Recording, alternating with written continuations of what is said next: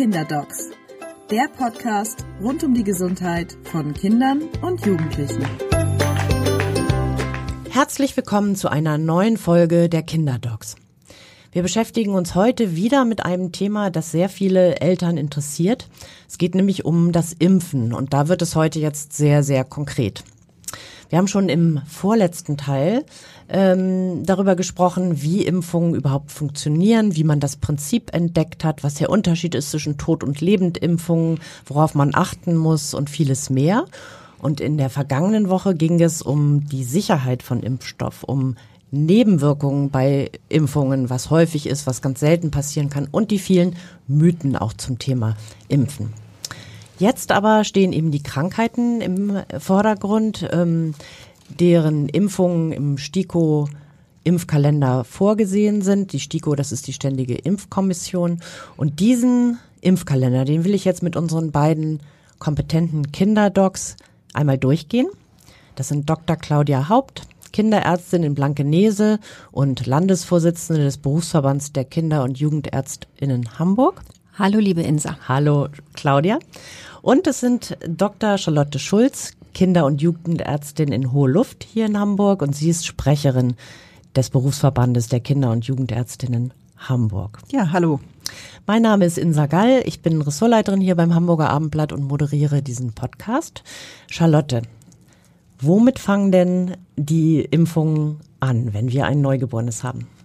Gut, also wenn wir ein gesundes, reifes Neugeborenes haben, dann sieht der Impfplan der STIKO, also die Empfehlung für alle Kinder in Deutschland, vor, dass wir mit acht vollendeten Lebenswochen ähm, zum dritten Lebensmonat starten.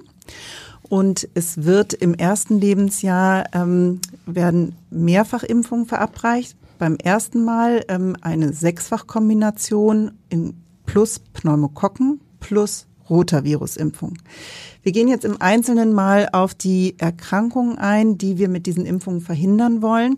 Ähm, wir haben, wir denken, es ist wichtig, einmal zu verstehen, welche Risiken diese Infektionserkrankungen haben, auch weil sie Gott sei Dank durch unser ähm, sehr erfolgreiches Impfen in unserem Alltag ja nicht mehr vorkommen. Das sind und viele Krankheiten, die sehen wir gar nicht mehr. Genau, also jeder hat das Wort Tetanus gehört. Ähm, die wenigsten Kolleginnen und Kollegen haben es je gesehen, weil es Gott sei Dank so selten geworden ist. Aber es ist da. Also es ist sozusagen eine reelle Gefahr. Weil die Erreger noch da sind. Genau, und damit starten wir jetzt. Ja, vielleicht einmal jetzt nehme ich den Ball auf. Wir fangen mit Tetanus an. Ich sage jetzt erstmal, dass es in anderen Ländern dieser Erde, wo die Impfquoten nicht so gut sind und die Gesundheitsversorgung noch sehr viel Tetanus gibt und dass viele Menschen daran sterben. So.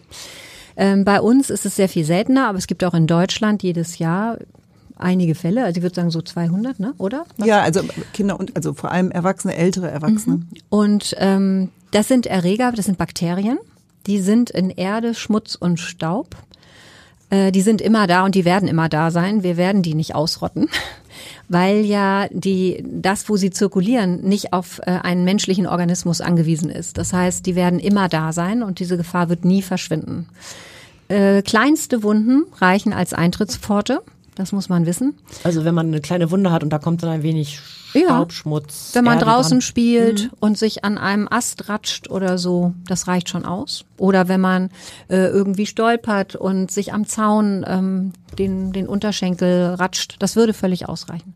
Und ähm, die Erkrankung ist wirklich absolut lebensbedrohlich. Sie ist unbehandelt praktisch immer tödlich.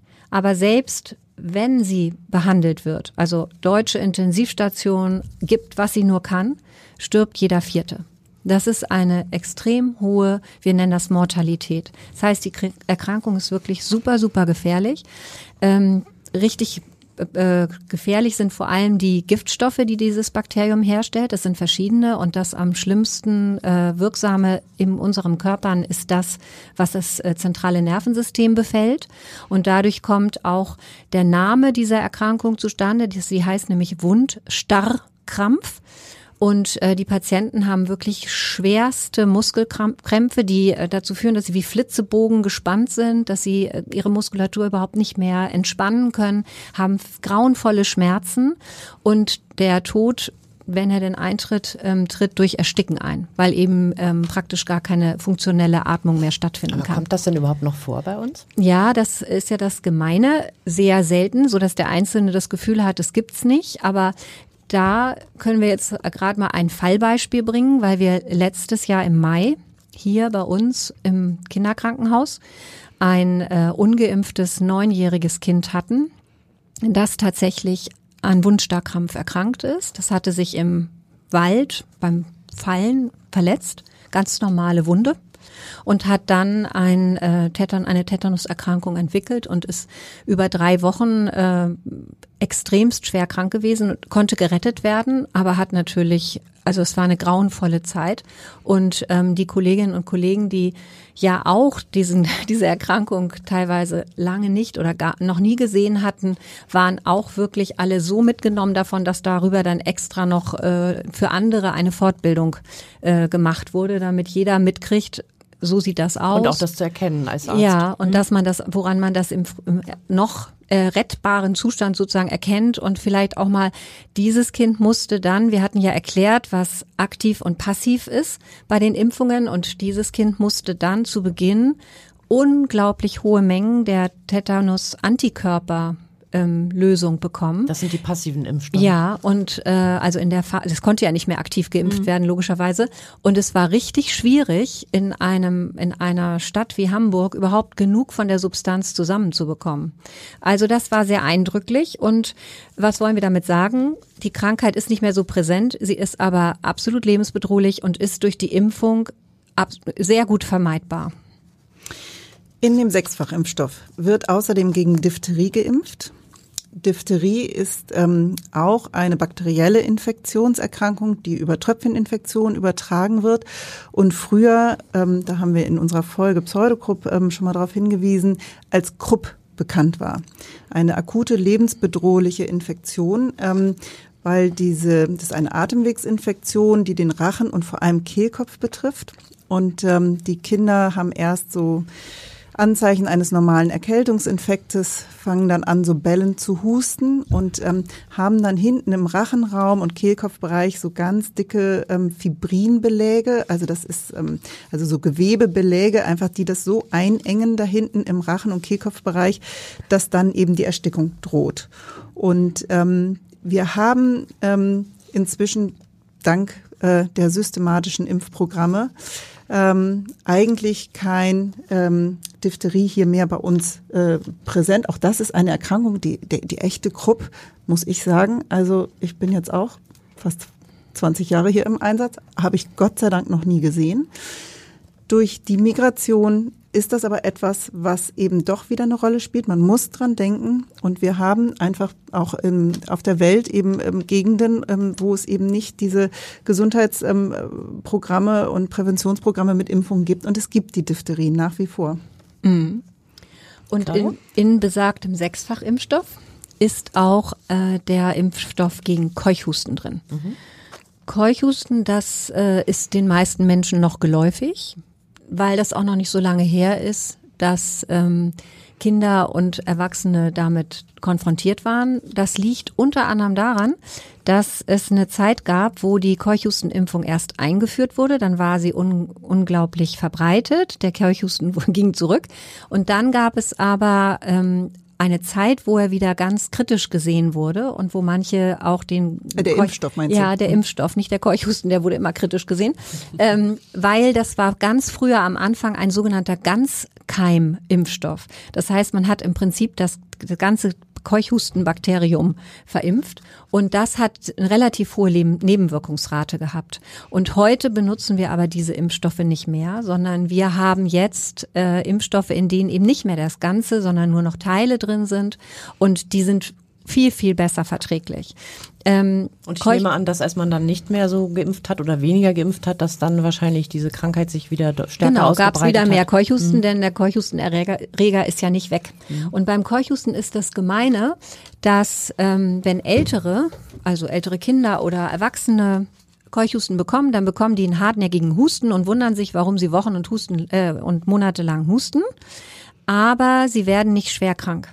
Wenn junge Säuglinge oder gar Frühgeborene oder Säuglinge mit chronischen Erkrankungen äh, hingegen Keuchhusten bekommen, können die richtig, richtig krank werden und auch, wenn sie ganz jung und noch recht unreif sind, auch ganz gefährliche Atempausen, sogenannte Apnoen haben. Und ähm, diese Kinder werden dann sozusagen angesteckt von einer, von einem Teil der Bevölkerung, der nicht mehr geschützt, aber eben auch nicht so gefährdet ist. Und hier sind wir wieder bei unserem Gemeinschaftsschutz. Es ist absolut sinnvoll, dass alle Schwangeren Keuchhusten geschützt sind ähm, und dass wir die regelmäßigen Keuchhustenimpfungen auch machen, weil bei Keuchhusten ist es so, dass man, egal ob man die Wildinfektion durchlaufen hat oder ob man geimpft ist, das hält ungefähr für fünf bis acht Jahre. Und deswegen ist im STIKO-Kalender eine regelmäßige Auffrischimpfung vorgesehen und ähm, die sollte auch unbedingt wahrgenommen werden und wir versuchen auch Impflücken zu schließen. Auch bei Erwachsenen in dem Turnus. Insbesondere wenn sie mit äh, Babys und Kleinkindern im Kontakt sind, ja. Charlotte? Genau, weiter geht's. In der gleichen Spritze ist ein Impfstoff gegen Polio, Kinderlähmung enthalten. Ist auch etwas, was so vom Wort her vielen geläufig ist, aber gar nicht so sehr, was eigentlich damit gemeint ist oder was dahinter steckt. Ähm, es ist auch eine Virusinfektion, die fäkal-oral, also über verunreinigtes Trinkwasser oder ähm, Nahrungsmittel übertragen werden kann. Und ähm, dieses Virus befällt eben bestimmte Zellen im Rückenmark und äh, führt zu Lähmungen, zu ganz schlaffen Lähmungen. Und bei so einer Polio-Infektion ist das ähm, im Akutstadium auch sehr bedrohlich, weil auch die Atemmuskulatur befallen sein kann und ähm, die Patienten dann eben in der Zeit auch beatmet werden müssen. Das nannte man ja früher Kinderlähmung oder Das ist immer noch Kinderlähmung, mhm. ja, weil es eben viele Kinder betroffen hat. Und zehn Prozent der ähm, Kinder und Erwachsenen, die das bekommen können, ähm, bei denen bleiben eben auch mhm. diese Lähmung. Ich glaube, mir fällt da der frühere amerikanische Präsident Roosevelt ein. Ich glaube, der saß ja im Rollstuhl, mhm. auch als er Präsident war. Und ich meine, dass der eben eine Kinderlähmung gehabt mhm. hatte und dann mit den Folgen auch noch länger leben musste. Ja, also ich fand ganz eindrücklich, jetzt haben wir ein bisschen nochmal recherchiert für diese Folge. Ähm, Bevor also systematisch hier in Deutschland gegen Polio geimpft wurde, hatten wir 1961 in der Bundesrepublik 4400 Fälle von Polio im Jahr. Davon waren 305 Fälle tödlich. Mhm. Das veranschaulicht auch nochmal einfach, wie bedrohlich das ist. Und seitdem wir eben diese Impfung systematisch hier durchführen, haben wir etwa seit 1992 eigentlich keine Poliofälle mehr. Aber auch hier, ähm, Migration bringt einfach doch auch diese Erkrankung hier zu uns zurück. Und ich glaube, dass die älteren Hörerinnen und Hörer sich auch noch erinnern an die, das war ja mal eine Schluckimpfung. Mhm. Und da, hm? genau, da hatte man so einen Zuckerwürfel, da kam das drauf und dann hieß das immer, äh, Polio-Impfung ist süß oder warte mal, Polio ist bitter, Polio-Impfung ist süß, irgendwie so ähnlich. Und ähm, wir werden von den Eltern auch teilweise zunehmend weniger, weil sie sich nicht mehr daran erinnern. Aber wir wurden sehr häufig früher gefragt, warum gibt's denn die Schluckimpfung nicht mehr? Die Schluckimpfung gibt's noch, die ist billiger als die in der Spritze. Ähm, aber in Deutschland hat man das abgeschafft, weil wir die Polio so weit zurückgedrängt hatten, also die Kinderlähmung, dass zweimal im Jahr sich eine nicht mehr geschützte Großmutter beim Wickeln ihres Enkelkindes mit dem äh, mit dem Impfvirus angesteckt mhm. hat. Das ist zwar nicht lebensbedrohlich, aber das will man natürlich trotzdem nicht. Und wir können uns das sozusagen leisten, dass wir ähm, diese diese Ausscheidung von Impfviren durch die Schluckimpfung vermeiden. Mhm. Aber es gibt durchaus Länder auf dieser Erde, da ist man froh, wenn man allen die Schluckimpfung zukommen lassen ja, kann. Die gibt es also noch. Mhm. Ja, dann kommen wir zu HIP. Hämophilus influenzae Typ B. Da gibt es verschiedene Serotypen. Wir impfen gegen die gefährlichsten davon. Ähm, gefährlich sind die, weil die auch ähm, wenn sie schwerer verlaufen, also es gibt viele Besiedelte auch, die die weitergeben können. Das ist so ein Beispiel für das, was Charlotte vorhin gesagt hatte, dass Eltern auch natürlich Hämophilus influenzae in ihrem Rachen, in ihrer Nase haben können. Mhm, ganz kurz, also ja. ein Bakterium, was auf den Schleimhäuten im mhm. Nasenrachenraum ah, angesiedelt ja. mhm. ist. Und es gibt eben gesunde Keimträger, die aber durchaus in der Lage sind, andere Menschen damit eben auch anzustecken. Mhm, genau. Und wenn die schwerer verlaufen, dann können sie zu den Kehldeckelentzündungen führen. Ähm, sie können die Hirnhäute befallen. Und es besteht auch tatsächlich dann natürlich die Gefahr, dass man Restschäden hat oder dass man sogar lebensbedrohliche Verläufe hat. Es besteht Erstickungsgefahr. Ähm, wir haben da das Problem, das ist eines der bekapselten Bakterien. Das kann sich sozusagen im Immunsystem von noch nicht so immunkompetenten Menschen wie Kleinkindern besser verstecken. Dann erwischt das Abwehrsystem die nicht. Und äh, da gibt es so ein paar Erreger, da wissen wir, dass die Jüngsten sehr stark gefährdet sind und die Älteren dann nicht mehr so. Und dazu gehört dieses Hämophilus influenzae Typ B. Das ist tatsächlich auch so, dass man sagen muss, die, etwa die Hälfte der schwereren Verläufe ähm, zieht bleibende Schäden nach sich. Wir sind froh, dass das in dieser Impfung jetzt drin ist. Und das ist dann schon die Sechsfach Sechsfachimpfung jetzt. Fast. Das, Fast, Ja, es fehlt noch Hepatitis B. Okay. Genau. Aber das ist dann das Sechste. Genau. Hepatitis B ähm, ist eine Leberentzündung, eine ähm, Virusinfektion. Ähm, man kann sich mit diesem Virus anfäng, äh, ähm, anstecken über geringste ähm, Spuren, kleinste Mengen von Blut, aber auch beim Geschlechtsverkehr ähm, oder unter der Geburt von Mutter auf das Kind übertragen werden. Ähm, das ist einfach deshalb auch so wichtig und auch in unserem Impfkalender von, Anfang an mit drin, weil es so irre ansteckend ist, das Ding. Also es hat eine hohe Infektiosität und es reichen also wirklich winzige Mengen, also eigentlich ein Viruspartikel, um diese Infektion auszulösen. Und die akute Infektion ist in vielen Fällen ganz unspezifisch. Das muss man gar nicht unbedingt mitkriegen. Also ähm, ohne die Gelbsucht, die man mit einer Leberentzündung so in Verbindung bringt, eher so ein bisschen ja wie so ein Virusinfekt halt mal mit Abgeschlagenheit, ein bisschen Fieber und irgendwann ist das vorbei. Was wir fürchten, ist die chronische Form und es kann eben zu einer Chronifizierung kommen. Und je jünger die, also je jünger die Kinder zum Zeitpunkt der Infektion sind, desto höher ist die Wahrscheinlichkeit, dass das Ganze sich zu einer chronischen Infektion auswächst. Also wenn sich ein Neugeborenes bei seiner Mutter ansteckt, dann haben wir in 90 Prozent dieser Fälle eben eine Chronifizierung zu erwarten. Wenn man sich als junger Erwachsener ähm, ansteckt, dann ist das nur noch so in 10, 15 Prozent der Fälle der Fall immerhin noch. Mhm. Denn eine chronische Leberentzündung möchte man wirklich nicht haben. Mhm. Eine chronische Leberentzündung kann zu einem Leberversagen führen, zu einer Leberzirrhose. Es kann aber auch zu Leberkrebs führen und ähm, ist wirklich eine ähm, ja gut vermeidbare durch die Impfung vermeidbare Infektion. Und ähm, es ist uns aber so wichtig wegen dieser hohen Ansteckungsrate, dass wir früh anfangen, die Kinder zu impfen und nicht erst später im Teenie-Alter. Geht natürlich auch und machen wir natürlich auch bei allen, die bis dahin nicht geimpft wurden. Genau, jetzt haben wir den Sechser. Ja, genau. Da vielleicht noch eine Frage zu. Wir hatten da letzte Folge, in der letzten Folge schon mal kurz drüber gesprochen, glaube ich, äh, diese Sechsfachimpfung. Da gibt's ja manchmal Eltern, die sagen, oha, sechs auf einmal muss das sein. Ist das nicht besonders herausfordernd und vielleicht überfordernd für das Immunsystem des Kindes, darauf Antworten zu finden? Ähm, aber gerade habt ihr erzählt, das hat gerade Vorteile. Was war das Ja, nochmal? ja, das können wir ja noch mal wieder äh, aufgreifen. Also, der, es gibt mehrere Vorteile. Erstmal muss man zur Beruhigung sagen, dass der der und Organismus eines kleinen Kindes ja jeden Tag sehr viel mehr als sechs neue Erreger kennenlernt. Die Menge an sich ist nicht sehr hoch. Da kommen ganz andere Sachen. Da gibt's Tage mit Sicherheit, wo 50 bis 200 Erreger auf so einen unreifen Organismus prallen. Das kann der äh, wuppen. Was wir auf jeden Fall belegen können, ist, dass nachdem man vom Dreier auf den Vierer, auf den Fünfer, auf den Sechser hochgerüstet hat, die Verträglichkeit nicht gelitten hat. Das ist also gleich geblieben. Und da können wir die Eltern total beruhigen. Der wird außerordentlich gut vertragen. Und es ist auch durchaus vorstellbar, dass wenn die Impfstoffentwicklung sich weiter bewegt, dass es später Kombinationsimpfstoffe gibt, die vielleicht sogar noch mehr äh, berücksichtigen als nur sechs in einer. Aber das ist Zumal jetzt man sich auch praktisch dadurch die Zusatzstoffe, glaube ich, ja, spart. Ne? man die spart Injektionen. Mhm. Genau. Und mit jeder Injektion spart man eben Be- Begleitstoffe. Mhm. Ganz genau. Ich, also wir haben aber Eltern, die einfach trotz aller ähm, sachlichen Argumente Bauchschmerzen haben und sagen, ähm, ich kann das alles verstehen, mein Gefühl sagt trotzdem nein.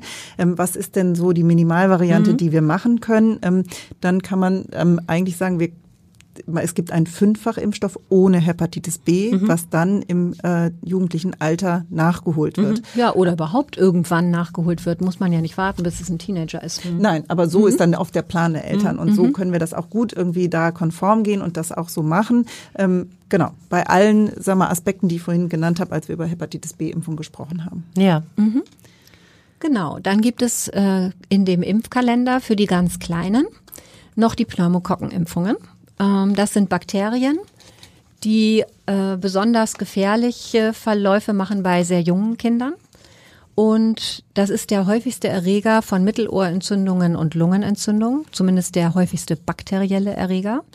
Äh, das ist aber nicht der Grund, warum man die Impfung eingeführt hat. Die Impfung hat man eingeführt, weil das auch das hatten wir schon mal erwähnt bei anderen Erregern, sogenannte invasive Infektionen gibt, also die, die sich ähm, mehr ins Zentrum des Körpers vorarbeiten, wo dann eine Blutvergiftung auftritt oder eine Hirnhautentzündung.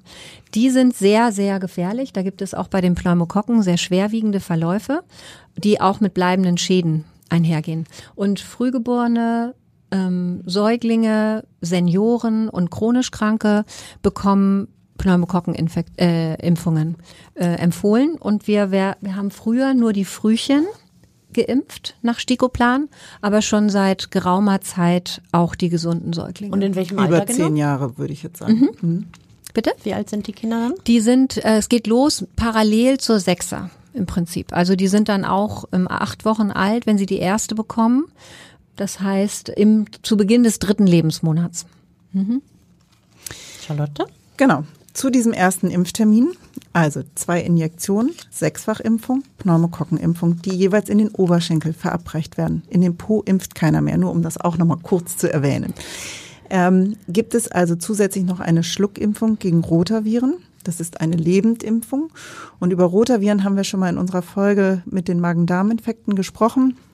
Es ist die häufigste Ursache für Magen-Darm-Infekte bei Säuglingen und Kleinkindern ähm, mit heftigen Durchfällen, mit hohem Fieber. Ähm, je kleiner, desto schlimmer kann die Symptomatik sein. Und wir haben doch häufig Kinder, die deswegen ähm, ins Krankenhaus müssen und dort eine Infusion brauchen. Und es ist eigentlich auch wirklich die häufigste Grund für eine Krankenhausbehandlung im Säuglingsalter, ähm, sind diese Rotavirus-Infektionen. Ähm, die Schluckimpfung wird gegeben ab kann ab der siebten Lebenswoche gegeben werden. Ähm, die Verträglichkeit ist aber tatsächlich umso besser, je jünger die Kinder sind. Also wir starten, können ab der siebten Woche starten. Wir müssen bis zur le zwölften Lebenswoche die erste Impfung gegeben haben. Und spätestens die zweite Impfung, es sind insgesamt zweimal die Schluckimpfung, ähm, mit der 24. Lebenswoche damit durch sein. Ähm, es hat sich bei älteren Kindern gezeigt, dass es ein geringfügig erhöhtes Risiko gibt für eine Invagination. Das ist eine Darmeinstülpung, weil durch die Rotavirus-Impfung die Peristaltik, das heißt die Beweglichkeit des Darms, der den Speisebrei ähm, weitertransportiert, das ist dann unter Umständen bei älteren Kindern so stark, dass dadurch so eine Darmeinstülpung zustande kommen kann, weshalb diese Grenzen für die Impfung so eng gesteckt sind. Und es letztlich auch günstiger ist, wenn man das in einem früheren Alter macht. Na klar, je, je jünger, desto gefährdeter. Ähm, man muss noch dazu sagen, es ist eine Lebendimpfung. Die Kinder schlucken das runter. Das marschiert so durch die Magen-Darm-Passage und kommt also so mit dem Stuhlgang auch unten wieder raus. Und das kann also bis zu sechs Wochen so sein, dass die ähm, Kinder diese abgeschwächten Erreger der Lebendimpfung ausscheiden. Das muss man einfach nur sagen für Eltern oder Großeltern, die ein bisschen, ähm, die, die vielleicht auch eingeschränkt sind vom Immunsystem. Wer weiß, was einfach da auch Krankheiten für eine Rolle spielen, ähm, dass die einfach beim Windelwechseln eben auf die ausreichende Hygiene achten, sich gut die Hände waschen, vielleicht desinfizieren hinterher. Jetzt haben wir das erste halbe Jahr sozusagen rum. Äh, denn diese Impfungen, die wir eben besprochen haben, werden bei äh, reifgeborenen Kindern einmal mit zwei Monaten, einmal mit vier Monaten und dann nochmal im Verlauf mit etwa einem Jahr geboostert. Ähm, das gleiche gilt für Pneumokokken. Bei den frühgeborenen Kindern machen wir ein Schema 3 plus 1. Also statt 2 plus 1, 3 plus 1, die bekommen äh, einmal mehr. Und dann sind die Kinder im Prinzip mit diesen Grundimpfungen des Stikoplans äh, schon mal durch fürs erste äh, Halbjahr. Dann kommen die äh, mit elf Monaten, das ist so die Empfehlung, zum ersten Lebendimpfung. Da kommen die und bekommen eine Masern, Mumps, Röteln, Windpockenimpfung. Und ähm, da würden wir auch einzeln einmal kurz die Krankheiten beschreiben. Und zwar, ach so, ja genau, äh, ist die Masernimpfung deswegen besonders, weil sie ähm, unfassbar ansteckend ist. Es gibt zwei sogenannte Also die Masernerkrankung ist ja, nicht die Impfung. Verzeihung, ich habe mich versprochen, ja. Also natürlich ist nicht die Impfung ansteckend, Verzeihung, ich nehme alles zurück, sondern natürlich die Infektion. Die fliegenden äh, Infektionen sind die, die über die Luft übertragen werden. Es reicht also aus, in einem Raum zu sein. Das gilt für Windpocken und Masern. Kennen wir auch bei Corona. Und die haben einen zweiphasigen Verlauf. Man hat erst so eine Art normales Atemwegsgeschehen, wo man so serösen Schnupfen hat und ähm, ein bisschen die Augen jucken und so. Und dann kommt hohes Fieber, eine ausgeprägte Bindehautreizung und so ein klassischer Ausschlag generalisiert über den ganzen Körper. Der es, es sieht auch anders aus als die meisten anderen Virusausschläge äh, und ein wirklich sehr starkes Krankheitsgefühl. Dieser Ausschlag ist rötlich, oder? Ja, der ist richtig kräftig rot und die sind auch ein bisschen größer, die Flecken, und nicht so klitzeklein. Ähm, und dann, aber wir können es ja den Hörerinnen und Hörern jetzt nicht zeigen, deswegen, das kann man, glaube ich, nicht so, gut, kann man nur beschreiben. Ähm, und dann ist eine Besonderheit bei den Ma- Masern, dass sie das Immunsystem des Wirts, also des befallenen Patienten, nachhaltig schwächen. Das ist einmal blöd für die Infektion, in der der Patient gerade selber ist, aber das äh, wirkt auch nach. Also auch nach einer Maserninfektion ist man für längere Zeit, über Monate hinweg, äh, immunkomprimiert. Ähm, es also macht kann nicht so gut andere Erkrankungen, andere vor allem Das bakterielle Erkrankungen ist geschwächt. abwehren. ja, das habe ich ja genau. gesagt, dass es geschwächt ist und es kann zu Mittelohrentzündungen, Lungenentzündungen, Hirnhautentzündungen kommen. Es gibt durchaus auch tödliche Verläufe. Ähm, und die Spätkomplikation soll noch erwähnt werden, weil wenn man die Wildinfektion durchlaufen hat, wird einer auf 1000 Patientinnen eine, das ist jetzt auch ein ganz schweres Wort, das bitte man mir nachzusehen, eine sogenannte SSPE, das ist eine subakut sklerosierende Panenzephalitis, ich übersetze. Ähm, Das ist sozusagen eine chronische Entzündung des Gehirns.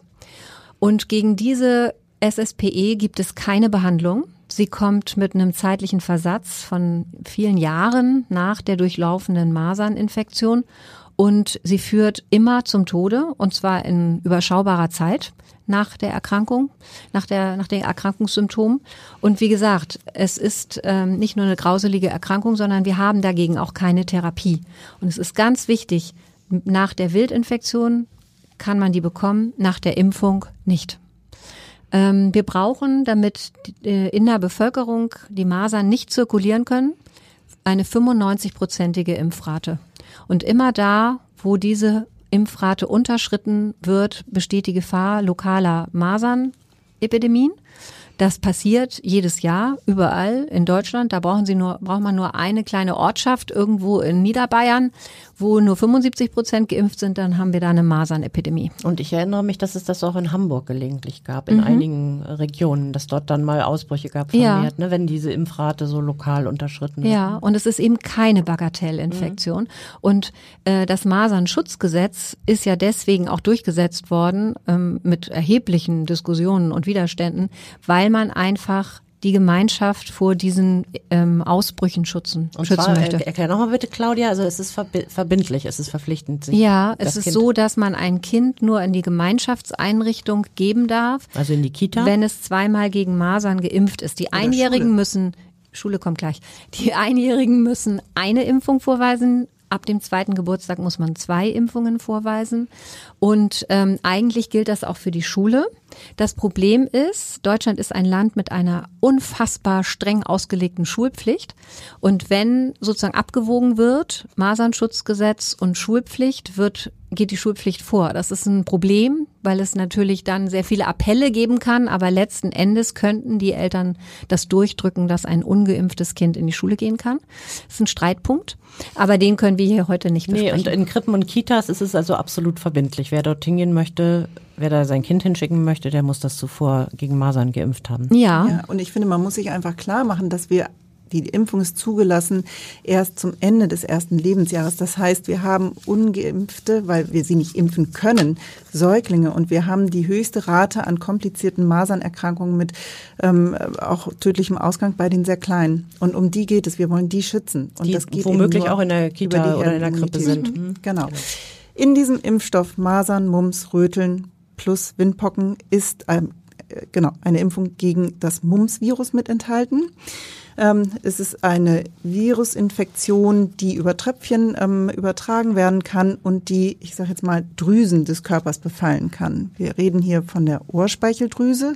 Das ist die ähm, äh, so in der Wange gelegene Drüse, die für den Speichel zuständig ist ähm, und die wir so gar nicht ähm, bemerken und darüber nachdenken. Aber bei so einer Infektion schwillt sie einfach an und dann gibt's wirklich dieses ähm, sogenannte, im Volksmund genannte Ziegenpetergesicht, also diese geröteten, wirklich geschwollenen Wangen.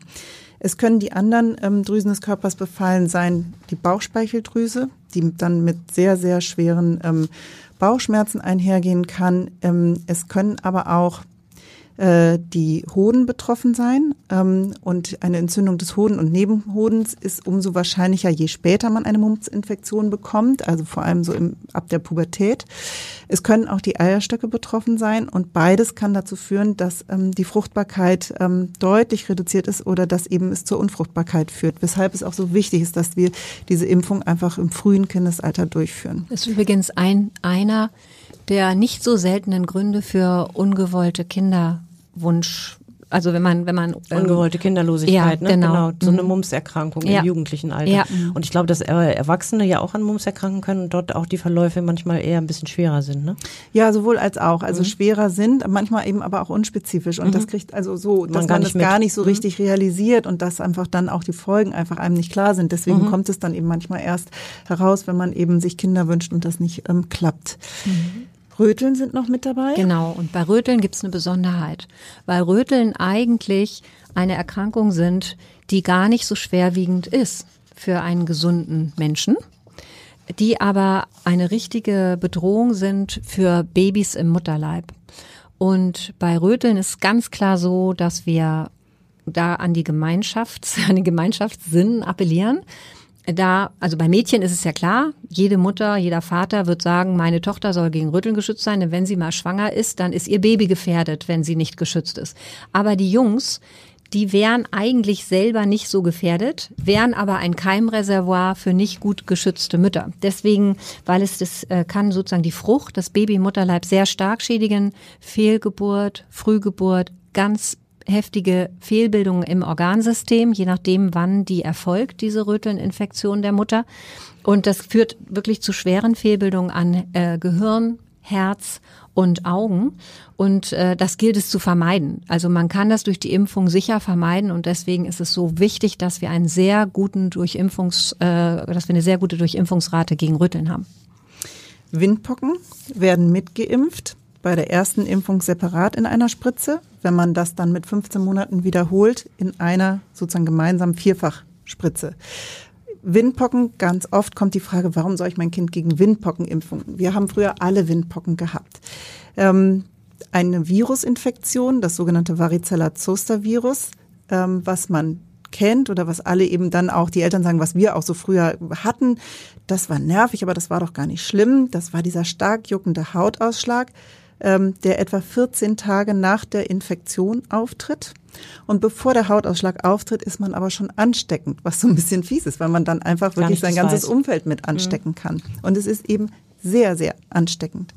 Und ähm, es entstehen dann diese roten Flecken auf der Haut, aber auch auf den Schleimhäuten. Ähm, also ich weiß noch, also als meine Kinder ganz klein waren, wurde das noch nicht, äh, wurde noch nicht dagegen geimpft. Und meine ältere Tochter hatte das gerade, als meine jüngere Tochter geboren wurde. Und die hatte dann die jüngere mit sechs Wochen oder so, so eine Windpocken ähm, Erkrankung. Hatte, glaube ich, ehrlich gesagt nur so ein kleines Püstelchen. Weil sie im Nestschutz war. Genau, weil sie von Aber ich habe mir riesen Sorgen gemacht. Ja, genau. Ja, und wenn klar. du jetzt nicht ähm, selber als Kind Windpocken durchgemacht mhm. hättest oder in der Zukunft ähm, Mütter geimpft ähm, sind und einen entsprechenden Schutz haben, den sie an ihre ungeborenen oder frisch geborenen Kinder weitergeben können, kann so eine Windpockeninfektion zur Geburt ähm, total bedrohlich sein. Ja, also sechs Wochen ist gerade so die Grenze. Ne? Aber ich möchte hier einmal kurz, weil du gesagt hast, da wurde noch nicht geimpft.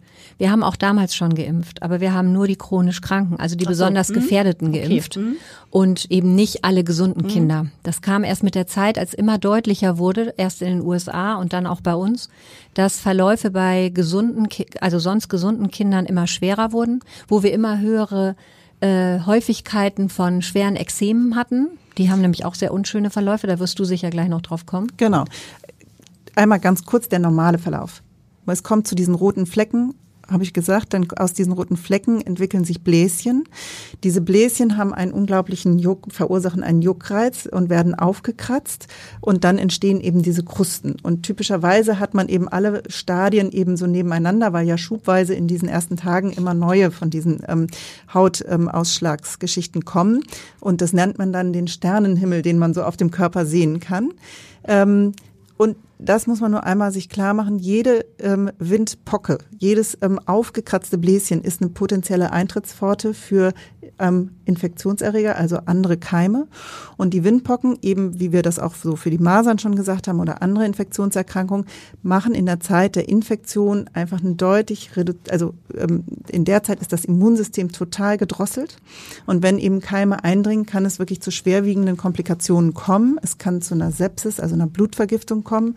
Es kann eine großflächige Gewebeentzündung geben ähm, oder auch Lungenentzündung. Und es muss man hier einfach sagen, jeder von uns hat Kinder gesehen, die im Folge von Windpocken und deren Komplikationen dann auch verstorben sind. Vor allen Dingen sind auch Herpesinfektionen auf Windpocken unglaublich gefährlich. Ähm, genau.